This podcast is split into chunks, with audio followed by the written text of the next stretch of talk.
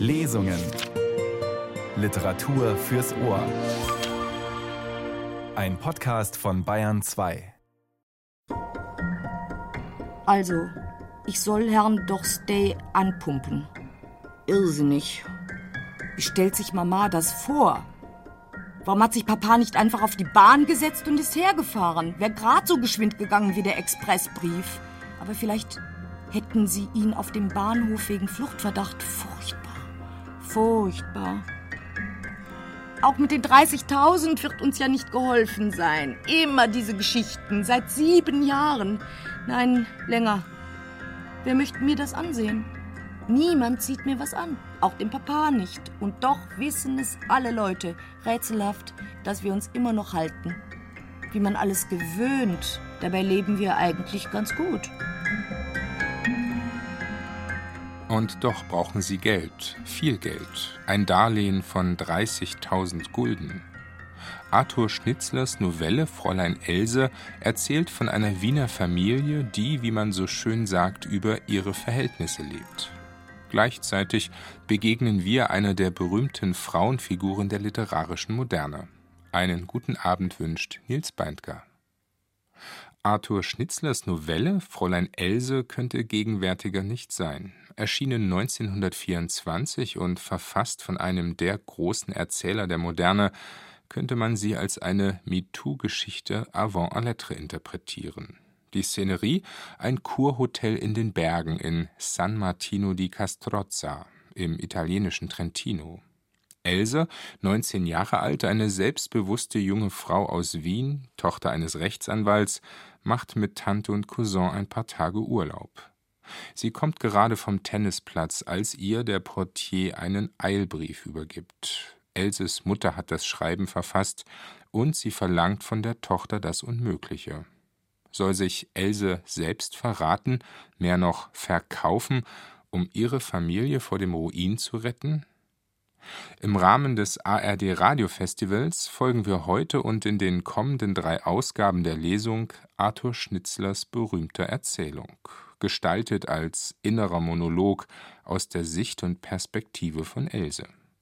Edith Klever, eine der großen Theaterschauspielerinnen unserer Zeit, hat Arthur Schnitzlers Novelle eindrucksvoll interpretiert. Du willst wirklich nicht mehr weiterspielen, Else? Nein, Paul, ich kann nicht mehr. Adieu. Auf Wiedersehen, gnädige Frau. Aber Else, sagen Sie mir doch Frau Sissi. Oder lieber noch Sissi ganz einfach. Auf Wiedersehen, Frau Sissi. Aber warum gehen Sie denn schon, Else? Es sind noch volle zwei Stunden bis zum Dinner. Spielen Sie nur Ihr Single mit Paul, Frau Sissi. Mit mir ist doch heute wahrhaftig kein Vergnügen.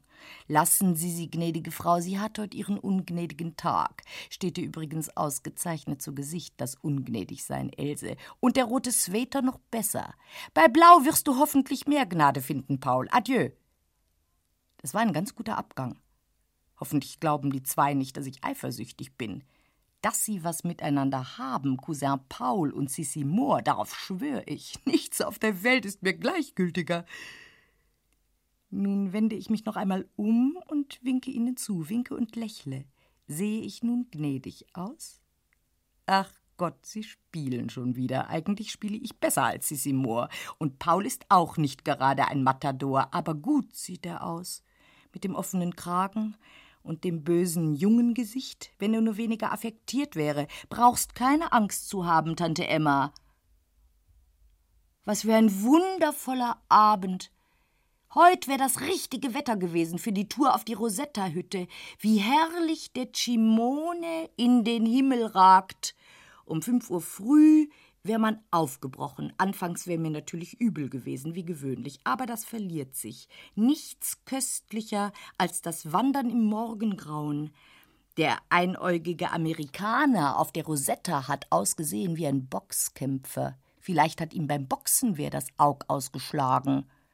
Nach Amerika würde ich ganz gern heiraten, aber keinen Amerikaner. Oder ich heirate einen Amerikaner und wir leben in Europa. Villa an der Riviera, Marmorstufen ins Meer.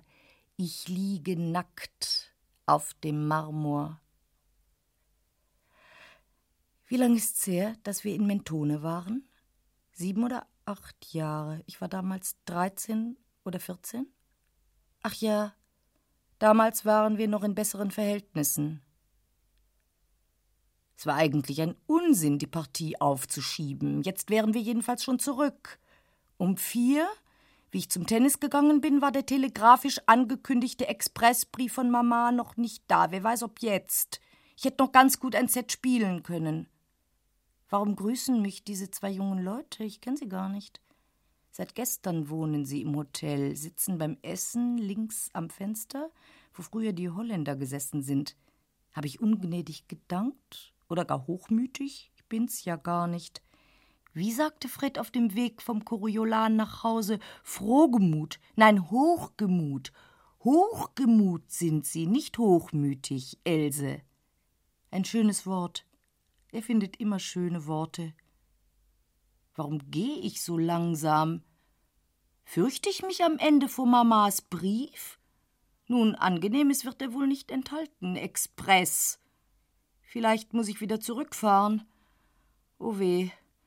Was für ein Leben, trotz rotem Seidensweter und Seidenstrümpfen, drei Paar. Die arme Verwandte von der reichen Tante eingeladen. Sicher bereut sie's schon. Soll ich's dir schriftlich geben, teure Tante, dass ich an Paul nicht im Traum denke?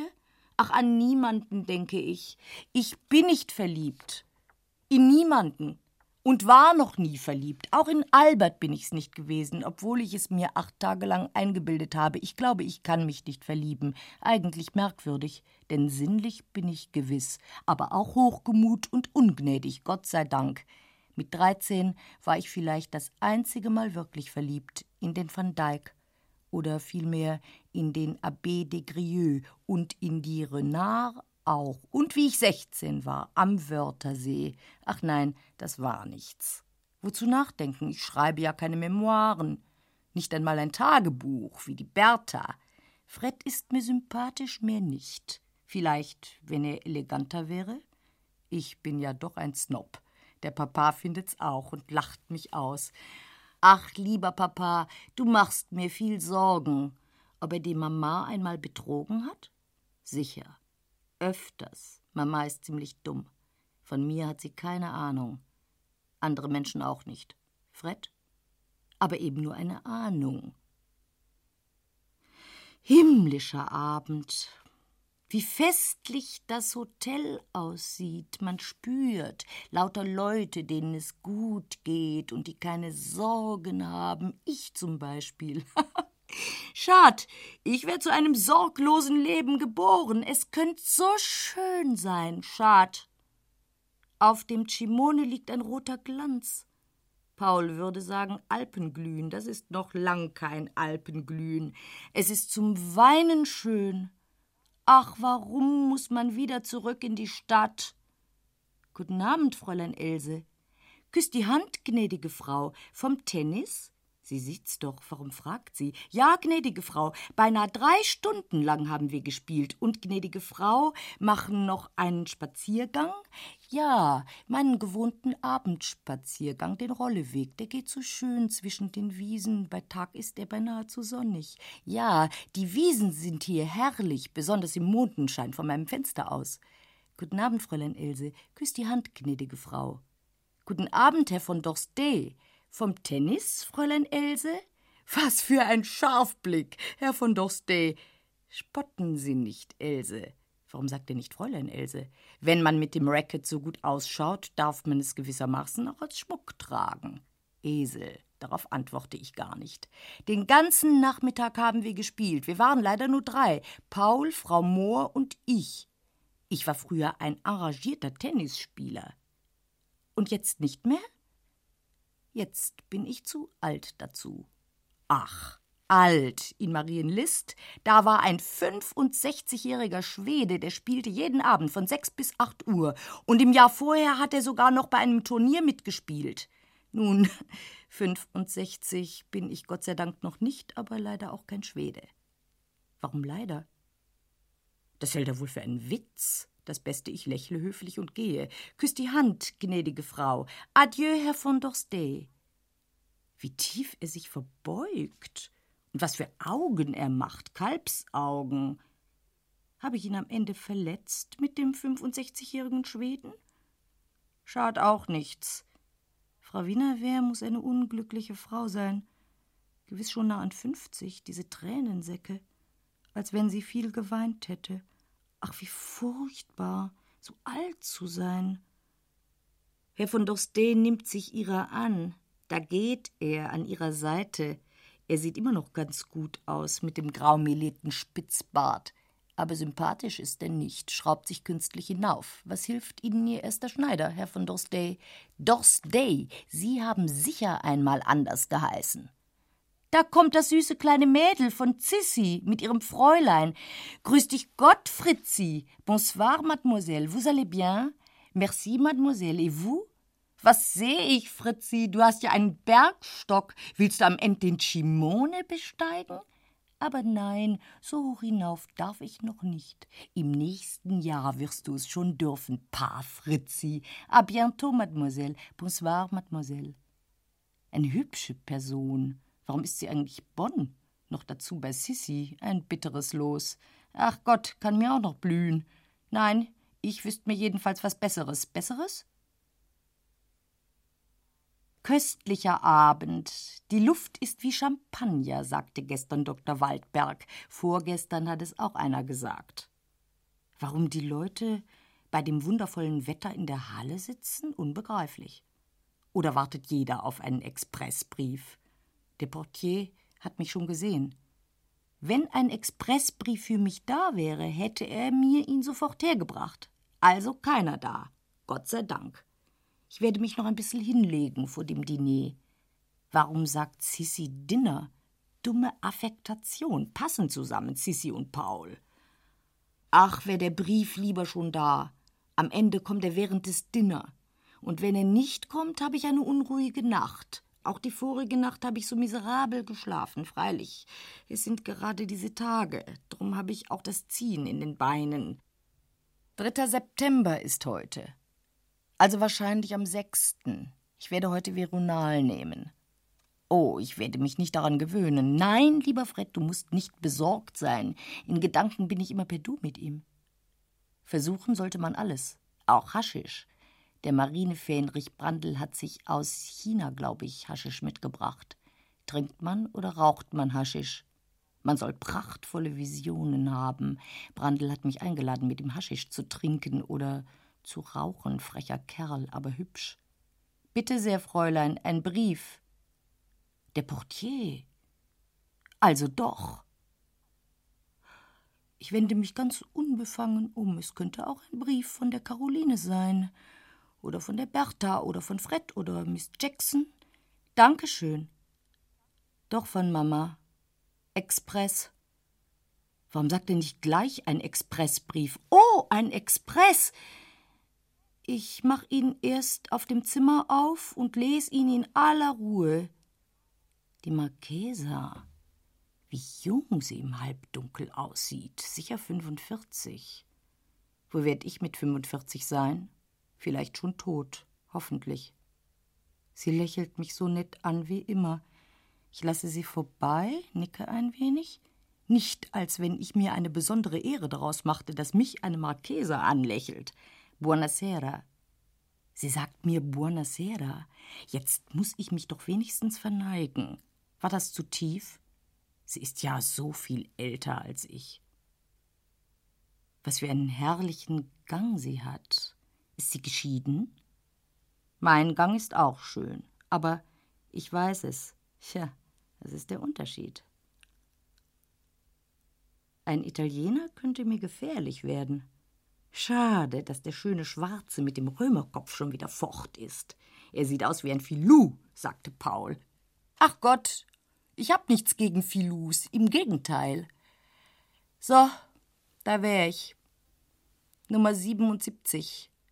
Eigentlich eine Glücksnummer. Hübsches Zimmer, Zirbelholz. Dort steht mein jungfräuliches Bett. Nun ist es richtig ein Alpenglühen geworden, aber Paul gegenüber werde ich es abstreiten.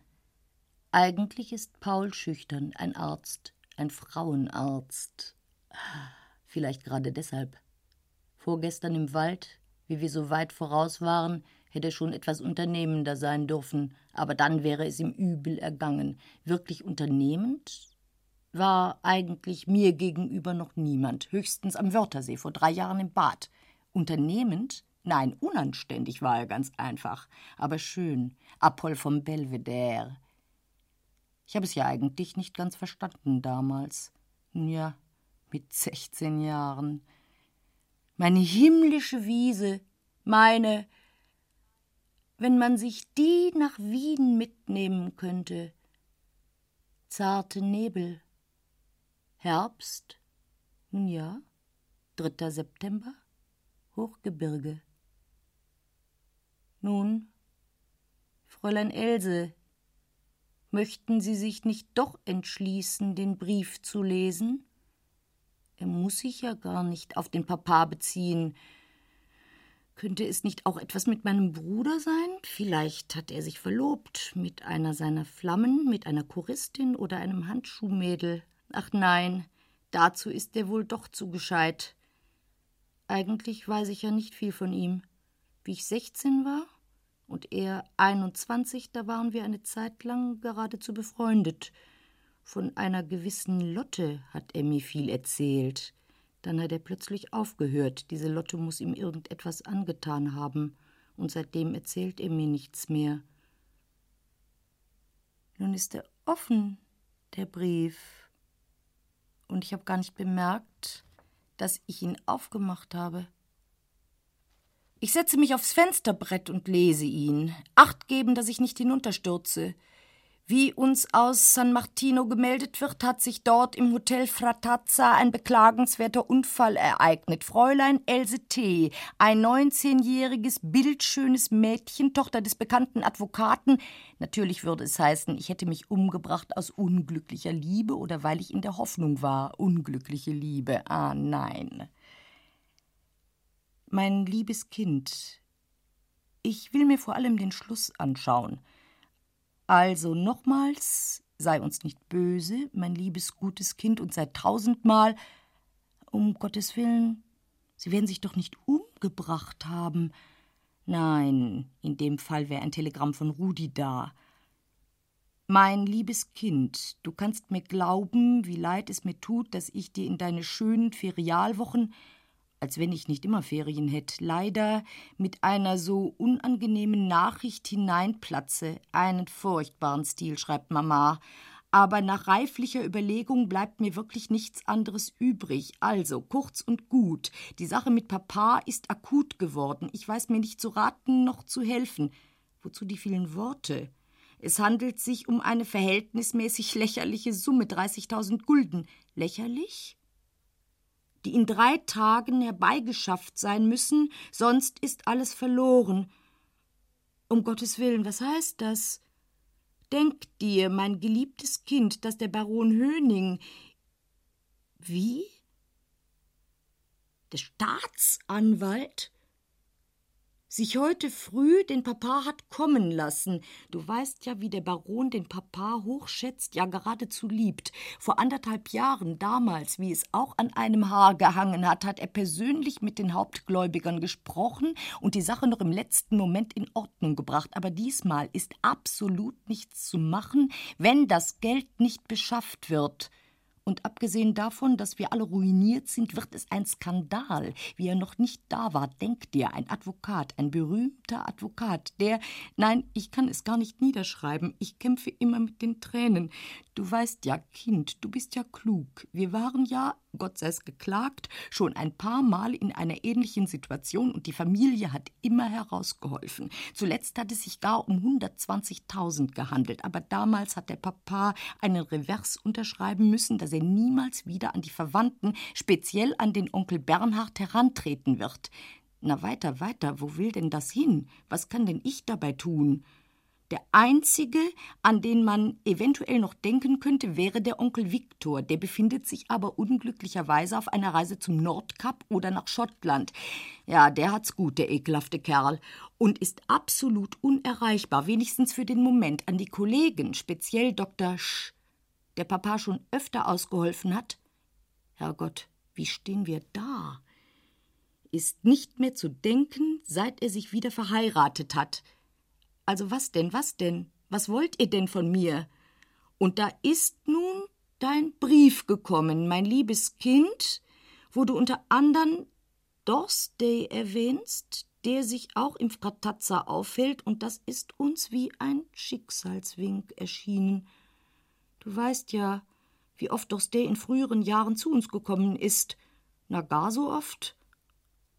Es ist der reine Zufall, dass er sich seit zwei, drei Jahren seltener blicken lässt. Er soll in ziemlich festen Banden sein, unter uns nichts sehr Feines. Warum unter uns? Im Residenzclub hat Papa jeden Donnerstag noch immer seine Whistpartie mit ihm und im Winter hat er ihm im Prozess gegen einen anderen Kunsthändler ein hübsches Stück Geld gerettet. Im Übrigen, warum sollst du es nicht wissen? Er ist schon früher einmal dem Papa beigesprungen. Habe ich mir gedacht. Es hat sich damals um eine Bagatelle gehandelt, 8000 Gulden. Aber schließlich 30 bedeuten für Dorstey auch keinen Betrag. Darum habe ich mir gedacht, ob du uns nicht die Liebe erweisen und mit Dorstey reden könntest. Was? Dich hat er ja immer besonders gern gehabt. Hab nichts davon gemerkt. Die Wange hat er mir gestreichelt, wie ich zwölf oder dreizehn Jahre alt war. Schon ein ganzes Fräulein. Und da Papa seit den 8000 glücklicherweise nicht mehr an ihn herangetreten ist, so wird er ihm diesen Liebesdienst nicht verweigern. Neulich soll er an einem Rubens, den er nach Amerika verkauft hat, allein 80.000 verdient haben. Das darfst du selbstverständlich nicht erwähnen. Hältst du mich für eine Ganzmama? Aber im Übrigen kannst du ganz aufrichtig zu ihm reden. Auch, dass der Baron Höning sich den Papa hat kommen lassen, kannst du erwähnen, wenn es sich so ergeben sollte. Und dass mit den 30.000 tatsächlich das Schlimmste abgewendet ist, nicht nur für den Moment, sondern so Gott will für immer. Glaubst du das wirklich, Mama? Denn der Prozess Erbesheimer, der glänzend steht, trägt dem Papa hunderttausend, aber selbstverständlich kann er gerade in diesem Stadium von den Erbesheimer nichts verlangen. Also, ich bitte dich, Kind, sprich mit Dorstey. Ich versichere dich, es ist nichts dabei. Papa hätte ihm ja einfach telegrafieren können. Wir haben es ernstlich überlegt, aber es ist doch etwas ganz anderes, Kind, wenn man mit einem Menschen persönlich spricht. Am sechsten um zwölf muss das Geld da sein. Dr. F. Wer ist Dr. F?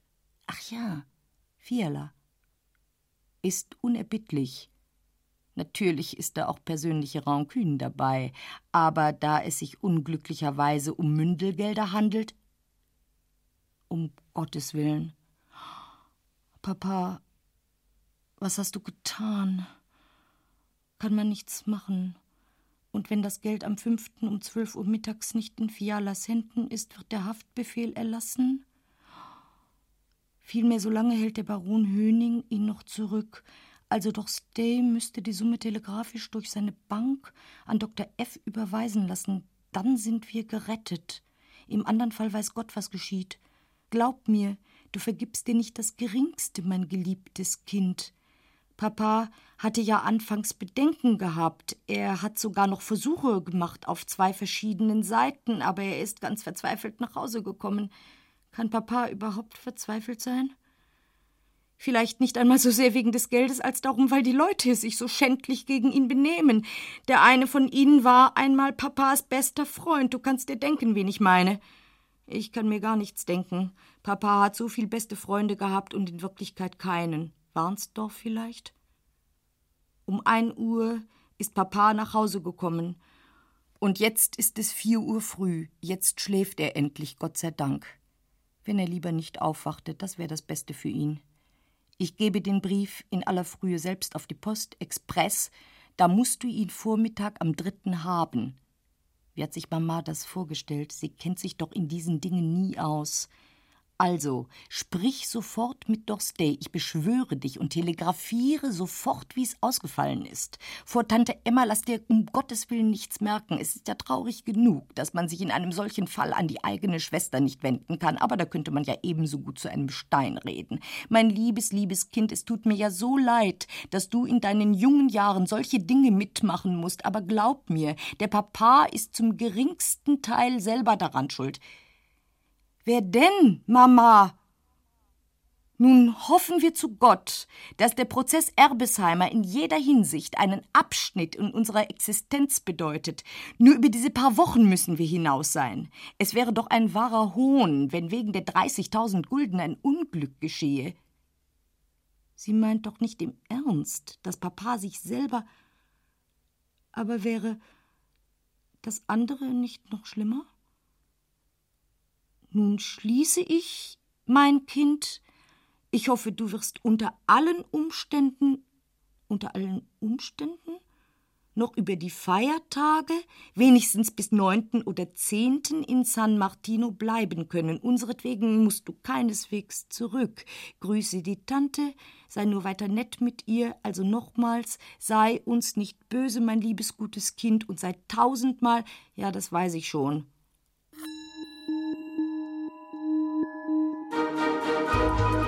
ARD Radiofestival Lesung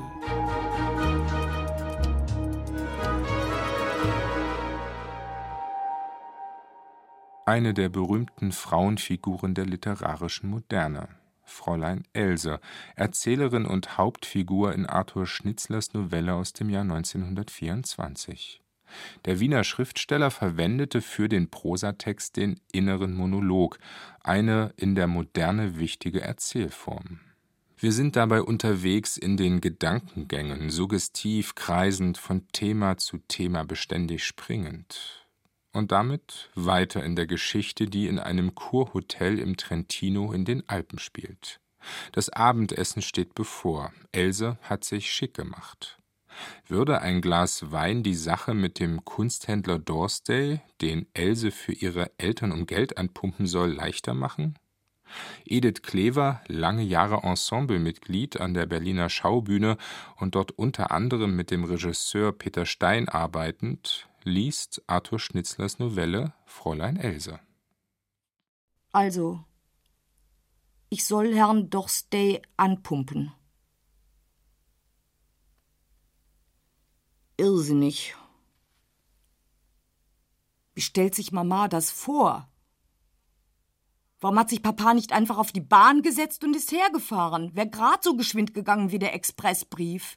Aber vielleicht hätten sie ihn auf dem Bahnhof wegen Fluchtverdacht. Furchtbar, furchtbar. Auch mit den 30.000 wird uns ja nicht geholfen sein. Immer diese Geschichten, seit sieben Jahren. Nein, länger.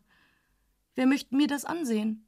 Niemand sieht mir was an, auch dem Papa nicht. Und doch wissen es alle Leute, rätselhaft, dass wir uns immer noch halten.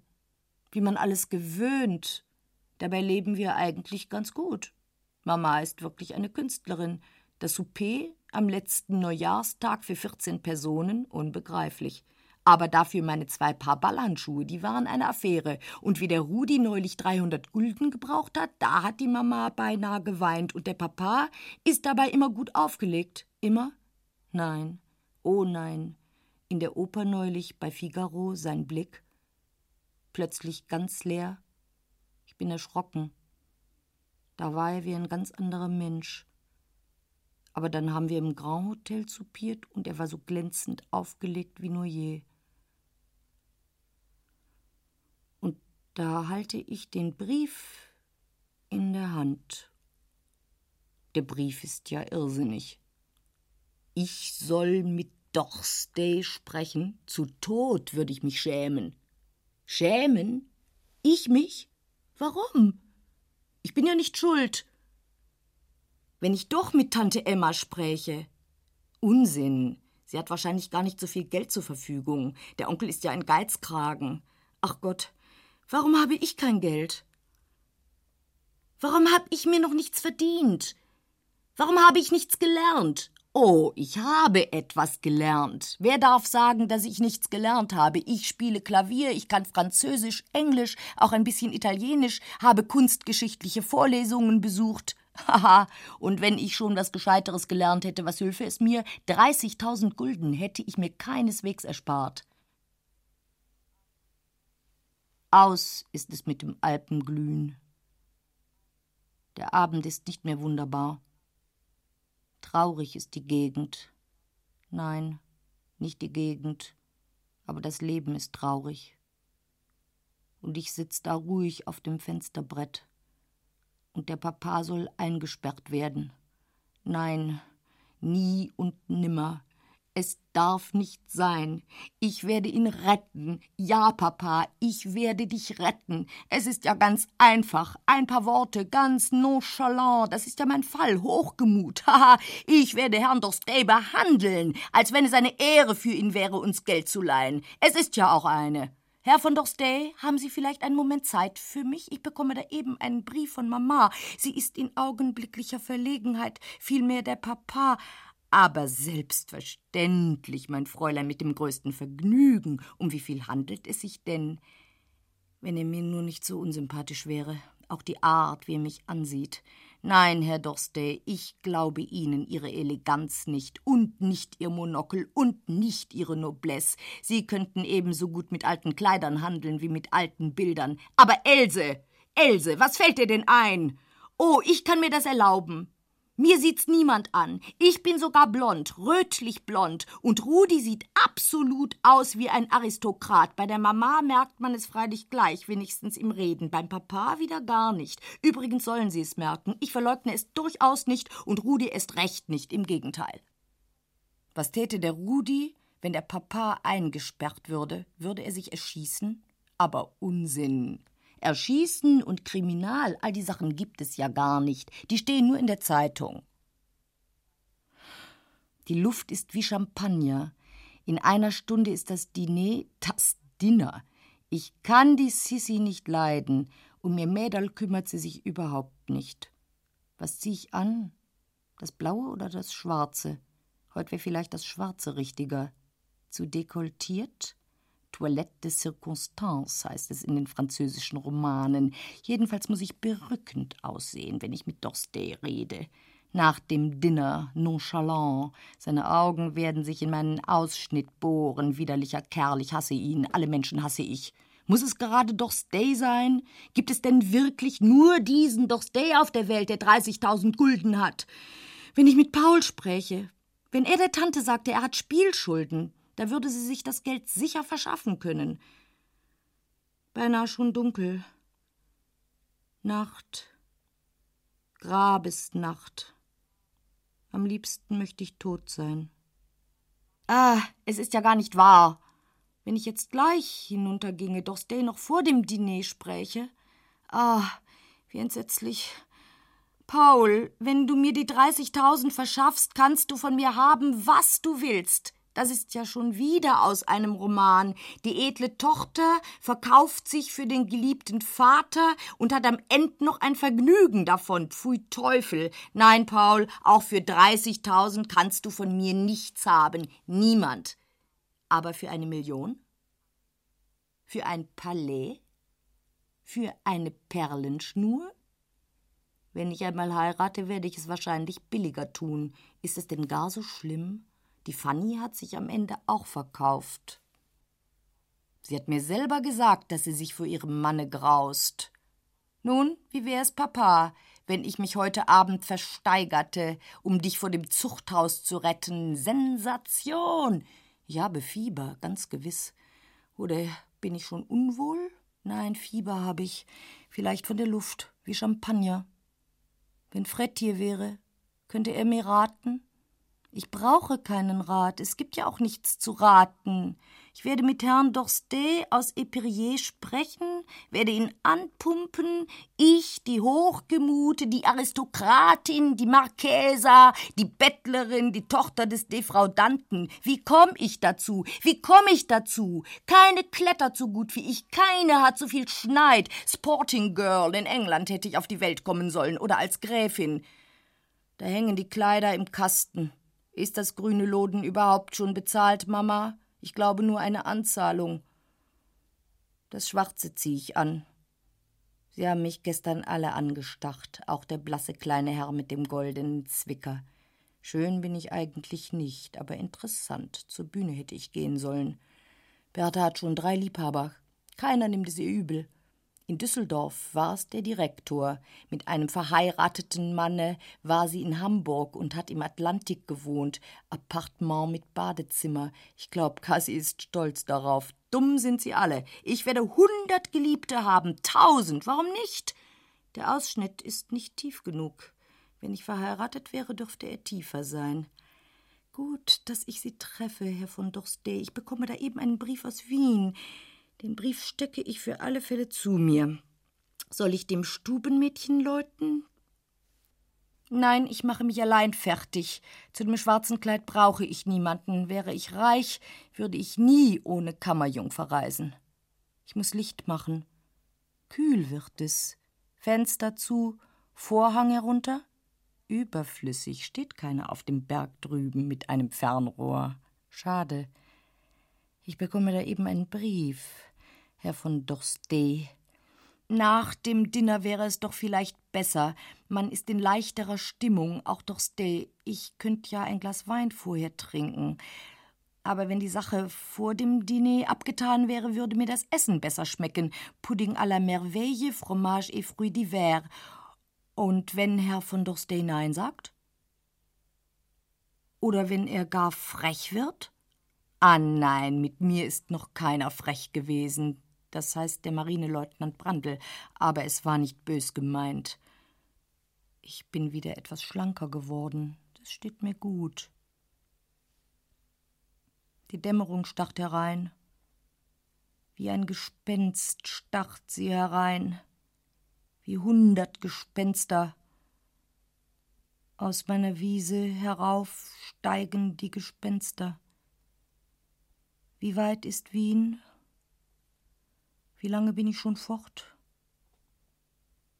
Wie allein bin ich da. Ich habe keine Freundin, ich habe auch keinen Freund. Wo sind sie alle? Wen werde ich heiraten? Wer heiratet die Tochter eines Defraudanten?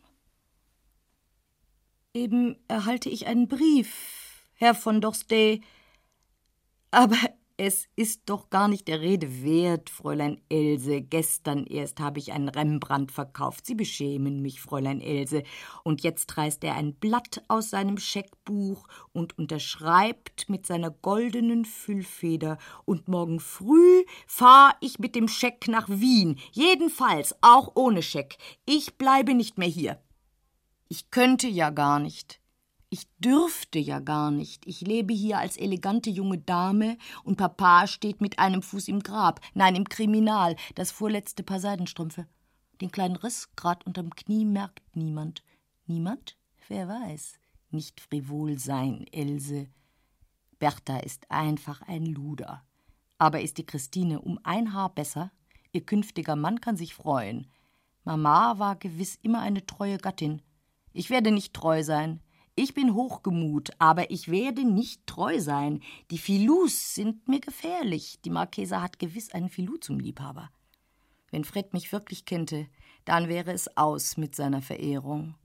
Aus ihnen hätte alles Mögliche werden können, Fräulein, eine Pianistin, eine Buchhändlerin, eine Schauspielerin, es steckten so viele Möglichkeiten in ihnen, aber es ist ihnen immer zu gut gegangen. Zu gut gegangen, haha. Fred überschätzt mich. Ich habe ja eigentlich zu nichts Talent. Wer weiß. So weit wie die Bertha hätte ich es auch noch gebracht. Aber mir fehlt es an Energie. Junge Dame aus guter Familie. Ha, gute Familie. Der Vater veruntreut Mündelgelder. Warum tust du mir das an, Papa? Wenn du noch etwas davon hättest, aber an der Börse verspielt, ist das der Mühe wert? Und die 30.000 werden dir auch nichts helfen. Für ein Vierteljahr vielleicht. Endlich wird er doch durchgehen müssen. Vor anderthalb Jahren war es ja fast schon so weit. Da kam noch Hilfe. Aber einmal wird sie nicht kommen. Und was geschieht dann mit uns? Rudi wird nach Rotterdam gehen zu Van der Hulst in die Bank.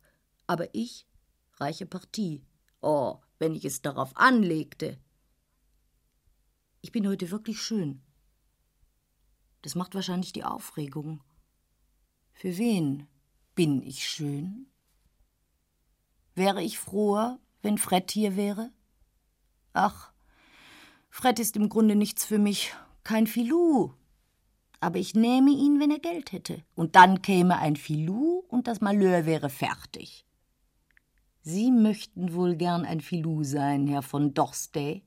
Von weitem sehen Sie manchmal auch so aus, wie ein verlebter Vicomte, wie ein Don Juan mit Ihrem blöden Monokel und Ihrem weißen Flanellanzug, aber ein Filou sind Sie noch lange nicht. Habe ich alles? Fertig zum Dinner? Was tue ich aber eine Stunde lang, wenn ich doch Stay nicht treffe, wenn er mit der unglücklichen Frau Wienerwehr spazieren geht? Ach, sie ist gar nicht unglücklich, sie braucht keine 30.000 Gulden. Also, ich werde mich in die Halle setzen, großartig in einen Fauteuil, schaue mir die Illustrated News an und die Vie Parisienne, schlage die Beine übereinander, den Riss unter dem Knie wird man nicht sehen. Vielleicht ist gerade ein Milliardär angekommen. Sie oder keine? Ich nehme den weißen Schal, der steht mir gut. Ganz ungezwungen lege ich ihn um meine herrlichen Schultern. Für wen habe ich sie denn, die herrlichen Schultern? Ich könnte einen Mann sehr glücklich machen, wäre nur der rechte Mann da.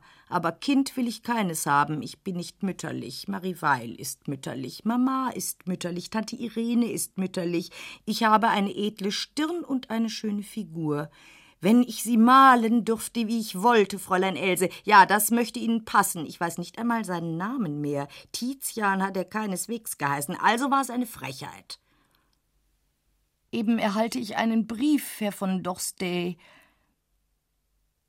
Noch etwas Puder auf den Nacken und Hals, einen Tropfen Vervain ins Taschentuch, Kasten zusperren, Fenster wieder auf. Ah, wie wunderbar! Ach, zum Weinen. Ich bin nervös. Ach, soll man nicht unter solchen Umständen nervös sein? Die Schachtel mit dem Veronal habe ich bei den Hemden. Auch neue Hemden brauchte ich. Das wird wieder eine Affäre sein. Ach Gott. Unheimlich. Riesig, der Cimone. Als wenn er auf mich herunterfallen wollte. Noch kein Stern am Himmel, die Luft ist wie Champagner und der Duft von den Wiesen. Ich werde auf dem Land leben, einen Gutsbesitzer werde ich heiraten und Kinder werde ich haben. Dr. Froriep war vielleicht der einzige, mit dem ich glücklich geworden wäre. Wie schön waren die beiden Abende hintereinander, der erste bei Kniep und dann der auf dem Künstlerball. Warum ist er plötzlich verschwunden? Wenigstens für mich. Wegen Papa vielleicht? Wahrscheinlich. Ich möchte einen Gruß in die Luft hinausrufen, ehe ich wieder hinuntersteige unter das Gesindel. Aber zu wem soll der Gruß gehen? Ich bin ja ganz allein. Ich bin ja so furchtbar allein, wie es sich niemand vorstellen kann. Sei gegrüßt, mein Geliebter. Wer? Sei gegrüßt, mein Bräutigam. Wer? Sei gegrüßt, mein Freund. Wer? Fred? Aber keine Spur. So, das Fenster bleibt offen, wenn's auch kühl wird. Licht abdrehen. So. Ja, richtig, der Brief. Ich muss ihn zu mir nehmen, für alle Fälle. Das Buch aufs Nachtkastel. Ich lese heute Nacht noch weiter in Notre Coeur, unbedingt, was immer geschieht. Guten Abend, schönstes Fräulein im Spiegel, behalten Sie mich in gutem Angedenken. Auf Wiedersehen. Warum sperre ich die Tür zu? Hier wird nichts gestohlen. Ob Sissy in der Nacht ihre Türe offen lässt? Oder sperrt sie ihm erst auf, wenn er klopft? Ist es denn ganz sicher? Aber natürlich, dann liegen sie zusammen im Bett, unappetitlich. Ich werde kein gemeinsames Schlafzimmer haben mit meinem Mann und mit meinen tausend Geliebten. Leer ist das ganze Stiegenhaus, immer um diese Zeit. Meine Schritte hallen. Drei Wochen bin ich jetzt da. Am 12. August bin ich von Gmunden abgereist. Gmunden war langweilig. Woher hat der Papa das Geld gehabt, Mama und mich aufs Land zu schicken? Und Rudi war sogar vier Wochen auf Reisen, weiß Gott wo. Nicht zweimal hat er geschrieben in der Zeit. Nie werde ich unsere Existenz verstehen. Schmuckert die Mama freilich keinen mehr. Warum war Fred nur zwei Tage in Gmunden? Hat sicher auch eine Geliebte. Vorstellen kann ich es mir zwar nicht. Ich kann mir überhaupt gar nichts vorstellen. Acht Tage sind es, dass er mir nicht geschrieben hat. Er schreibt schöne Briefe. Wer sitzt denn dort an dem kleinen Tisch? Nein, Stay ist es nicht, Gott sei Dank. Jetzt vor dem Diner wäre es doch unmöglich, ihm etwas zu sagen. Warum schaut mich der Portier so merkwürdig an? Hat er am Ende den Expressbrief von der Mama gelesen? Mir scheint, ich bin verrückt. Ich muss ihm nächstens wieder ein Trinkgeld geben. Die Blonde da ist auch schon zum Diner angezogen. Wie kann man so dick sein? Ich werde noch vors Hotel hinaus und ein bisschen auf und ab gehen. Oder ins Musikzimmer? Spielt da nicht wer? Eine Beethoven-Sonate. Wie kann man hier eine Beethoven-Sonate spielen? Ich vernachlässige mein Klavierspiel. In Wien werde ich wieder regelmäßig üben, überhaupt ein anderes Leben anfangen. Das müssen wir alle. So darf es nicht weitergehen. Ich werde einmal ernsthaft mit Papa sprechen, wenn noch Zeit dazu sein sollte. Es wird, es wird. Warum habe ich es noch nie getan? Alles in unserem Haus wird mit Scherzen erledigt und keinem ist scherzhaft zumut. Jeder hat eigentlich Angst vor dem anderen, jeder ist allein. Die Mama ist allein, weil sie nicht gescheit genug ist und von niemandem etwas weiß, nicht von mir, nicht von Rudi und nicht vom Papa. Aber sie spürt es nicht. Und Rudi spürt es auch nicht. Er ist ja ein netter, eleganter Kerl, aber mit 21 hat er mehr versprochen. Es wird gut für ihn sein, wenn er nach Holland geht. Aber wo werde ich hingehen? Ich möchte fortreisen und tun können, was ich will. Wenn Papa nach Amerika durchgeht, begleite ich ihn. Ich bin schon ganz konfus. Der Portier wird mich für wahnsinnig halten, wie ich da auf der Lehne sitze und in die Luft starre. Ich werde mir eine Zigarette anzünden. Wo ist meine Zigarettendose? Oben. Wo nur? Das Veronal habe ich bei der Wäsche. Aber wo habe ich die Dose? Da kommen Sissy und Paul. Ja, sie muss sich endlich umkleiden zum Dinner, sonst hätten sie noch im Dunkeln weitergespielt. Sie sehen mich nicht. Was sagt er ihr denn? Warum lacht sie so blitzdumm? Wäre lustig, ihrem Gatten einen anonymen Brief nach Wien zu schreiben. Wäre ich zu sowas imstande? Nie. Wer weiß.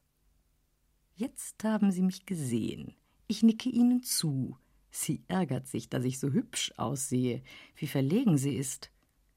Wie, Ilse? Sie sind schon fertig zum Diner? Warum sagt sie jetzt Diner statt Dinner? Nicht einmal konsequent ist sie. Wie Sie sehen, Frau Sissi. Du siehst wirklich entzückend aus, Else. Ich hätte große Lust, dir den Hof zu machen. Erspar dir die Mühe, Paul. Gib mir lieber eine Zigarette. Aber mit Wonne. Dankeschön. Wie ist das Single ausgefallen?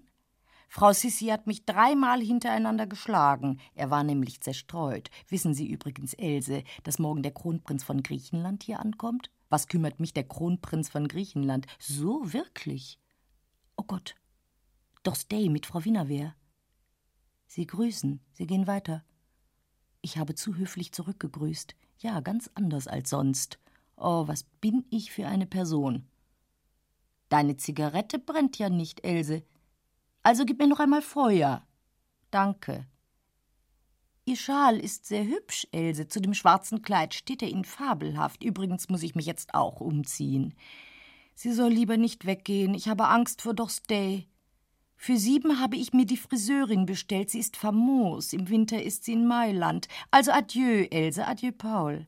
Küsst die Hand, gnädige Frau. Adieu, Frau Sissi. Fort ist sie. Gut, dass Paul wenigstens da bleibt. Arthur Schnitzler, Fräulein Else, gelesen von Edith Klever. Eine Produktion des Rundfunks Berlin-Brandenburg. Eine Aufnahme aus dem Jahr 1982. Alle Folgen dieser und der anderen Lesungen des ARD Radiofestivals finden Sie als Download unter ardradiofestival.de und in der ARD Audiothek. Eine Ausgabe mit Erzählungen Arthur Schnitzlers, darunter Fräulein Else, gibt es im S. Fischer Verlag. In den Radiotexten am Donnerstag folgen wir weiter Arthur Schnitzlers berühmter Novelle über eine junge Frau in großer innerer Not. Bis zu den Nachrichten auf Bayern 2 noch Musik. Hier verabschiedet sich Nils Beindker am Mikrofon.